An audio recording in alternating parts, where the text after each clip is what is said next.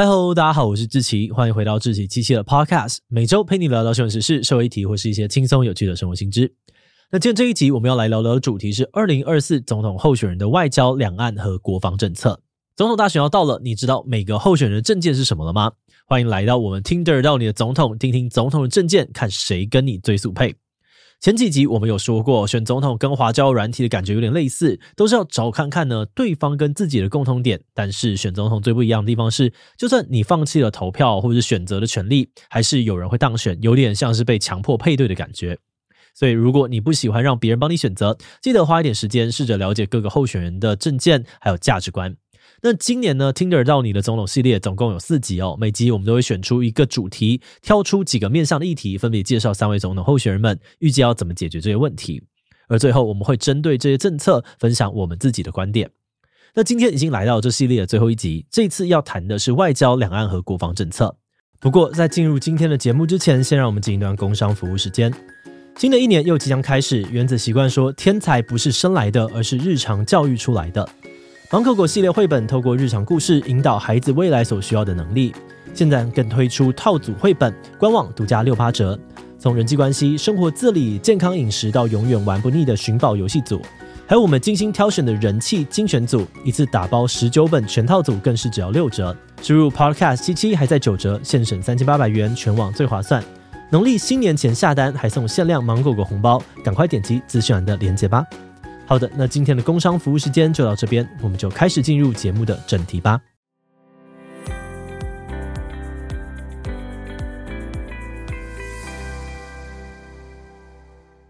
在外交上，三位候选人分别提出了他们认为台湾现在面临的问题和对应的政策解方。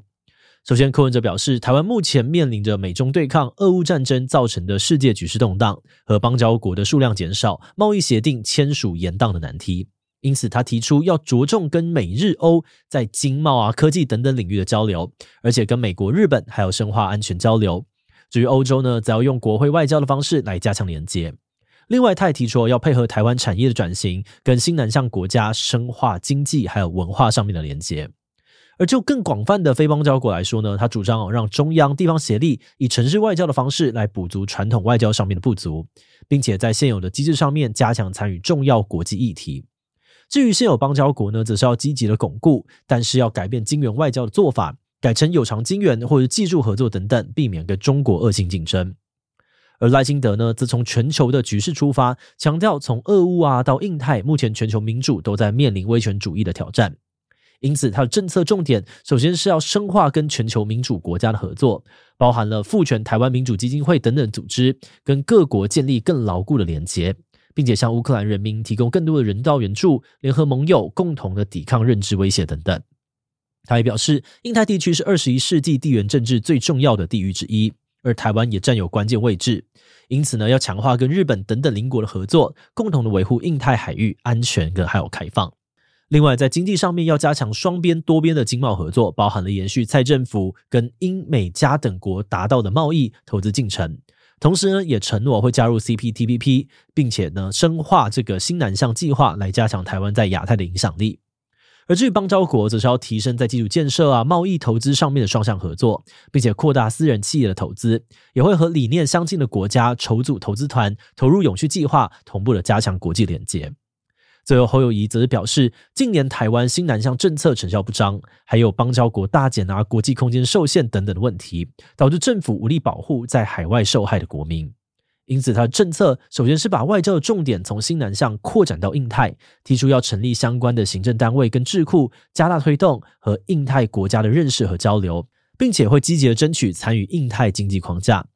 同时，也要深化跟全球民主国家的交流合作，促进台湾参与区域经济整合。并承诺会在任内加入 CPTPP。另外，他也提出要发布国际合作发展政策白皮书，建立互惠互利、平等永续的援外基本原则，并且透过这些对外的援助，扩大国际执法，来保护海外国民，并且防范国际犯罪带来的伤害。那在大范围的外交政策之外，对于台湾的左边邻居，三人又有怎样的应对方针呢？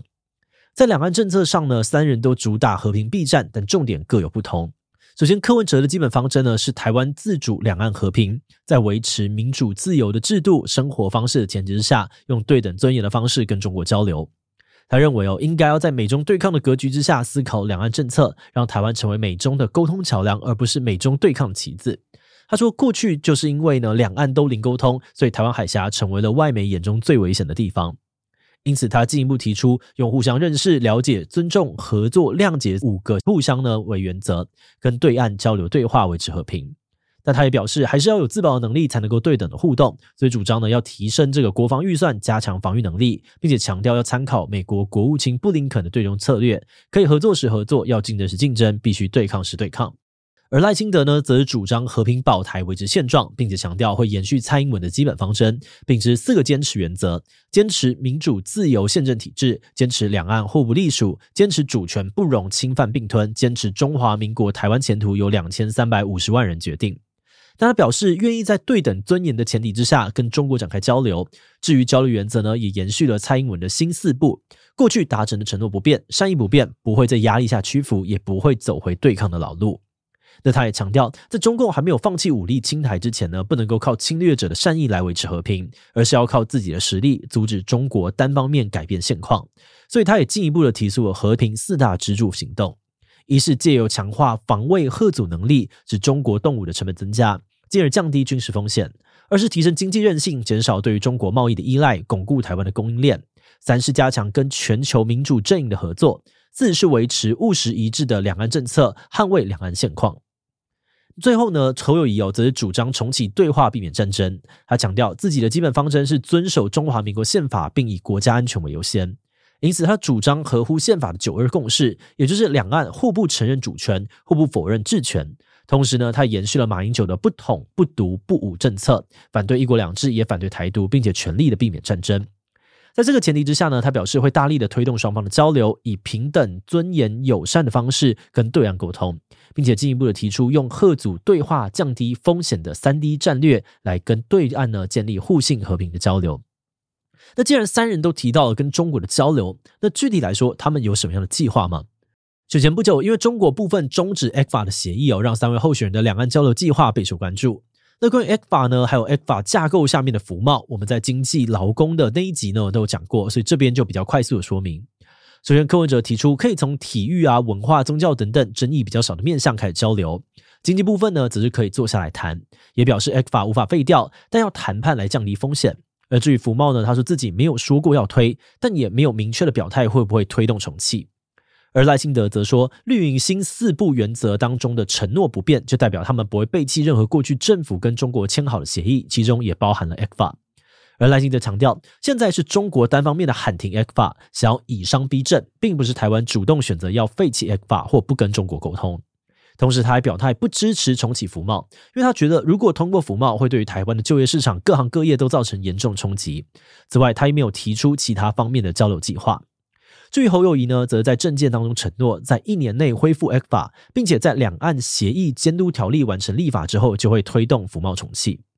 此外，他还提出了许多其他交流计划，包含了全面恢复民间交流、落实既有的司法互助协议，并且重启两会协商，优先处理台湾民众在中国的人身自由问题。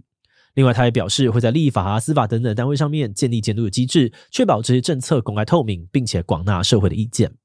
在国防军事上，三人的大方向差不多，都提出了要跟美国加深合作，发展不对称战力，并且持续的强化蔡英文政府的国建国造、国际国造政策。不过，三人在国防预算啊、军事布局，还有军力跟资安上面有不同的政策重点。柯文哲是唯一针对国防预算提出了具体数字的人，表示把预算升到 GDP 的三 percent，而且不会用特别预算处理。军备上面呢，除了既有政策之外，也提出了鼓励外商来台生产，带动台湾的国防产业发展，并且协助进军国际武器供应链。而在军力方面呢，他表示，台湾兵役制度也常常被诟病没有效益，而且国防的发展方向是不对称战力，但这种战力所需要的训练呢，靠一年义务役的训练是不够的，所以他提出改用募兵制为主，征兵制为辅，加上有效率的训练，让当兵不只是浪费时间。最后，他表示，如果中国要对台湾动手，第一步就会是资讯战，所以要加重泄露国家机密的刑责，并且建立内部管理 SOP，内部呢包含了这个定期更新账号啊、密码等等。而且在防卫之外呢，他也表示会在资安上面花更多的钱。上任后的第一优先就是组建网军，也就是资安团队，展现出台湾有能力瘫痪中国网络，来警告对岸不要轻举妄动。而赖清德政策呢，基本上都是延续蔡政府的规划，其中也包含了增加国防预算，但他没有提供具体的数字。在军事布局的部分呢，同样延续现有的路线，支持军购之外，也要提升国造武力的生产应用，并且加速国防转型，加强非盾式战力。此外呢，他也从台湾的战略位置出发，着重在印太海域的安全，提出增强海域执法啊、侦查的能量，并且跟周边的国家联手，建立海巡合作机制、海洋大数据的应用合作等等。军力上面，他则提出要在训练啊、民防上面跟盟友进一步的交流，也会不分役别的强化义务役、志愿役的训练，并且表示哦会负责任的检讨跟提升军人的薪资还有福利。至于资安方面呢，他表示今年来自于中国的认知战越来越严重，所以会推动保防教育，并且凝聚国家认同，以团结的力量来对抗。另外，他表示今年共谍案背后呢几乎都有透过中间人，所以也会推动立法来杜绝中间人发挥穿针引线的效果。最后，侯友宜表示，国防预算是否增加要依照对岸的威胁程度决定，所以也没有提供具体的数字。军事布局上面，同样提出延续国造武力啊、非对称战力等等的既有政策。此外呢，也表示会持续的强化跨海打击共军目标能力，但强调不会把中国的民生基础设施列为目标。另外，他也计划协助本土厂商通过美国国防部认证来进入美国国防工业供应链。而在军力的部分呢，他提出要改善军事教育，会大幅的提升军事教育预算，并且强化现代联合作战教育。同时，他也提出要全面检视提升军人的荣誉跟福利，包含了把九三军人节改为全民禁军节，并且呢列为国定假日，还有推动志愿役加薪、义务役精简入伍流程等等。最后，在自安上面，他提出要强化国军重要设施的自安防御，但没有提供具体规划。另外，侯友宜强调，他会避免反渗透法被滥用，变成政治斗争的工具。比如之前有里长去中国旅游啊，回来就被办，他认为呢有政治斗争的疑虑。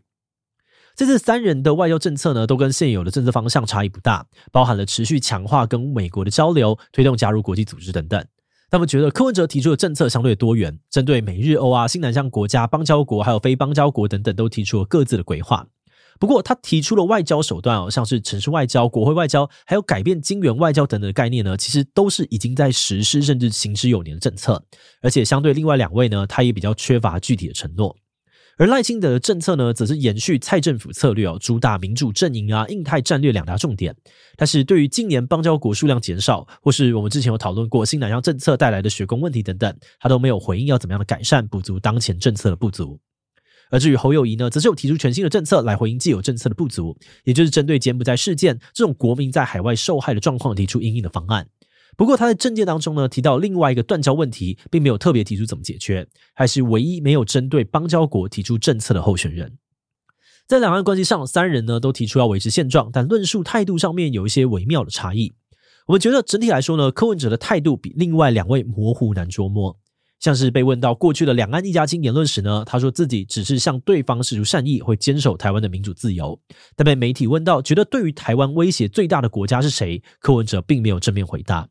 相对来说呢，赖清德的态度最明确。被问到为什么自称务实的台独工作者时，他说那是代表他要捍卫国家主权独立的现况，也直接表态说目前对于台湾最大的威胁就是中共。另外，他也是三位候选人当中唯一明确把中共定位为侵略者的人。至于侯友宜呢，虽然也没有回答对台最大威胁是哪个国家，但他的整体论述啊、表态，我们觉得还算明确，维持了蓝营的一贯方针，像是强调支持这个九二共识，并且反对台独。而在论述之外呢，三人的政见都主打和平，也就都提到像交流啊跟吓阻这两大策略，但比重有所不同。柯文哲的政见呢是交流跟吓阻两者并行，他说自己呢是仿效美国同时合作、竞争、对抗的对中策略。他们觉得美国跟台湾在各方面上面都有着巨大的差异，所以比较难想象在面对中国的时候，台湾要怎么样用跟美国类似的外交策略。此外呢，他还说要让台湾成为美中的沟通桥梁，而不是美中对抗的棋子。他们认为哦，台湾本身呢就是美中对抗的一环，所以呢，要怎么样跳脱出被大国影响的命运，甚至反过来影响大国，我们好像也有点点难想象。而在赖清德的部分呢，他的政见多半都围绕在防卫跟吓阻。虽然赖清德说不排斥跟中国交流，但他的政见当中并没有提出任何具体的交流计划。那么的解读是，如果中共持续的表态想要统一台湾，那一些选民期待的两岸交流，赖清德可能就不会推动。尤其呢，在他已经明确的表态不会重启服贸的状况之下，我们推测中共对于台湾的经济制裁恐怕还是会持续的下去。最后，侯友宜的政见呢是以交流为主，防卫为辅。两端呢都有提出具体的政策。但过去哦，各种军购案发生的时候呢，就常常会有人担心强化国防会激怒中国。所以呢，我们也有点疑惑，侯友谊要怎么样一边提升国防战力，一边推进两岸交流的进展？国防政策的部分呢，三人在军事部署啊，还有这个军备规划的共同点不少，多半都是延续现有政策。比如跟美国合作啊，发展国造武力等等，但在预算、兵役制度还有军人福利上面就有比较多的分歧了。首先，柯文哲呢是唯一有回应美国对于台湾的呼吁，并且明确给出这个预算提升目标的候选人。不过，他说要改成以募兵制为主的政策，其实马英九政府呢就大力推动过了，当时因为募到的人数不足，最后宣告失败。但柯文哲呢在这方面并没有提出要怎么样改善才能够让募兵制成功。而至于赖清德呢，同样还是延续既有的政策。我们认为哦，这样子的优势是，像国建国造这种三位候选人都认可的政策，它处理起来的延续性可能会最高。但是跟刚刚的外交政策一样，赖清德对于这几年民进党国防政策被批评的问题，像是训练成效不佳啊、军人留营率低等等，也都没有进一步的具体回应，只是说会检讨改善。那么认为哦，对于选民来说呢，执政党有持续进步的企图，会认真的自我检讨，都是非常重要的一件事情。那如果这部分的表现太消极，就很容易会让人觉得他们很傲慢啊，缺乏倾听民意的诚意。那最后侯友谊呢，则是花了很大的篇幅讨论要怎么样改善国军的培训还有待遇。不过我们也注意到，他的国防预算呢是依据对岸威胁程度而定。但这个威胁程度要怎么样判定？那假设政府觉得中国蛮友善的，就不增加国防预算，那国军的待遇还有可能会提升吗？我们在这边会打上一个问号。那当然，以上这些政见讨论呢，都只是我们自己的观察还有想法，所以呢，很欢迎观众可以留言跟大家分享自己对于三位候选人的政策有什么样认同跟不认同的地方，一起交流讨论看看哦。节目的最后，也想来聊聊我们制作这集的想法。那话说回来，这集我们虽然分成外交啊、两岸、国防、军事三个面向来介绍候选人的政见，但是三个面向其实都是息息相关，没有办法真的完全的切开来讨论。尤其在近年美中对抗之下，世界局势的分化越来越严重，冲突也越来越多，台湾更是首当其冲。所以台湾人选择什么路线来避免冲突，全世界也都在看。那么觉得这次选举呢，有一个很有趣的地方哦，是如果光看字面上面的政策，他们三个人很多方向看起来相似度都很高，有蛮大幅度呢都延续了蔡政府的既有路线。不过如果从他们对于两岸关系、国防议题的发言记录，或者是这次讨论政策时各自比较强调的执行细节来看，我们觉得应该还是能够找到蛮多他们之间的明显差异，像是赖清德呢，就持续要往西方靠拢，借由提升中国动武的成本来减低冲突的可能性；侯友宜呢，则更偏向跟中国改善关系，来打消对方使用武力的动机。也就是说，蓝绿阵营呢，大致都还是维持各自过去的方针。而柯文哲这边呢，我们的解读是他想要跳脱既有的框架，从另外一个角度切入，所以提出了让台湾去改善大国之间的对抗关系。但是在中国统一野心不变，甚至越来越强的状况之下，台湾要如何对于中国展现善意，并且成功从棋子变桥梁，难度跟挑战也真的是非常非常的大。那当然，这也只是我们自己的观点啦。而且这边呢，还是要说明一下，我们这一次的整理呢，主要是从候选人的官网、证件发表会、辩论会来取材。那也因为呢，从这些来源取得的资料，难免会有比较多暧昧不完整的地方，所以我们也有参考各种媒体的访问来确认跟补充细节。只是因为篇幅有限哦，我们还是有删减跟简化，所以可能呢会有不够全面或者是漏讲的地方，那也很欢迎观众留言帮忙补充哦。那最后呢，也想提醒大家，今天这集是听得到你的总统的最后一集，大家在看完这四集的证件整理之后，别忘了找到跟你立场比较相近的候选人，然后出门投票，主动做出选择，不然就会像一开始说的，你等于呢是直接哦把自己手中这个配对选择的权利让给了别人。那当然，如果你还没有看其他集呢，等一下也别忘了来找来看看哦。好的，那我们今天关于总统候选人的外交、两岸、国防政策的介绍就先到这边。如果你喜欢我们的内容，欢迎按下左边的订阅。如果是对于这一集总统候选人的外交、两岸、国防政策的内容，对我们的 Podcast 节目或是我个人有任何的疑问跟回馈，也都非常的欢迎你在 Apple Podcast 留下五星留言哦。那今天的节目就到这边告一段落，我们就下集再见喽。还有在节目结束之前，有个消息想要告诉大家，我们的访谈节目要搬家喽。为了让喜欢访谈的观众可以更容易的找到想看的内容，以后我们会把 Podcast 访谈节目集中搬家到一个新的频道去。这个新频道就叫做“强者我朋友志祺七七访谈 Podcast”。在这里会看到我们访谈来自各界的强者。欢迎喜欢访谈节目的你，赶快点击资讯栏的链接抢先订阅起来。好的，那今天的节目就到这边，我们就下次再见喽。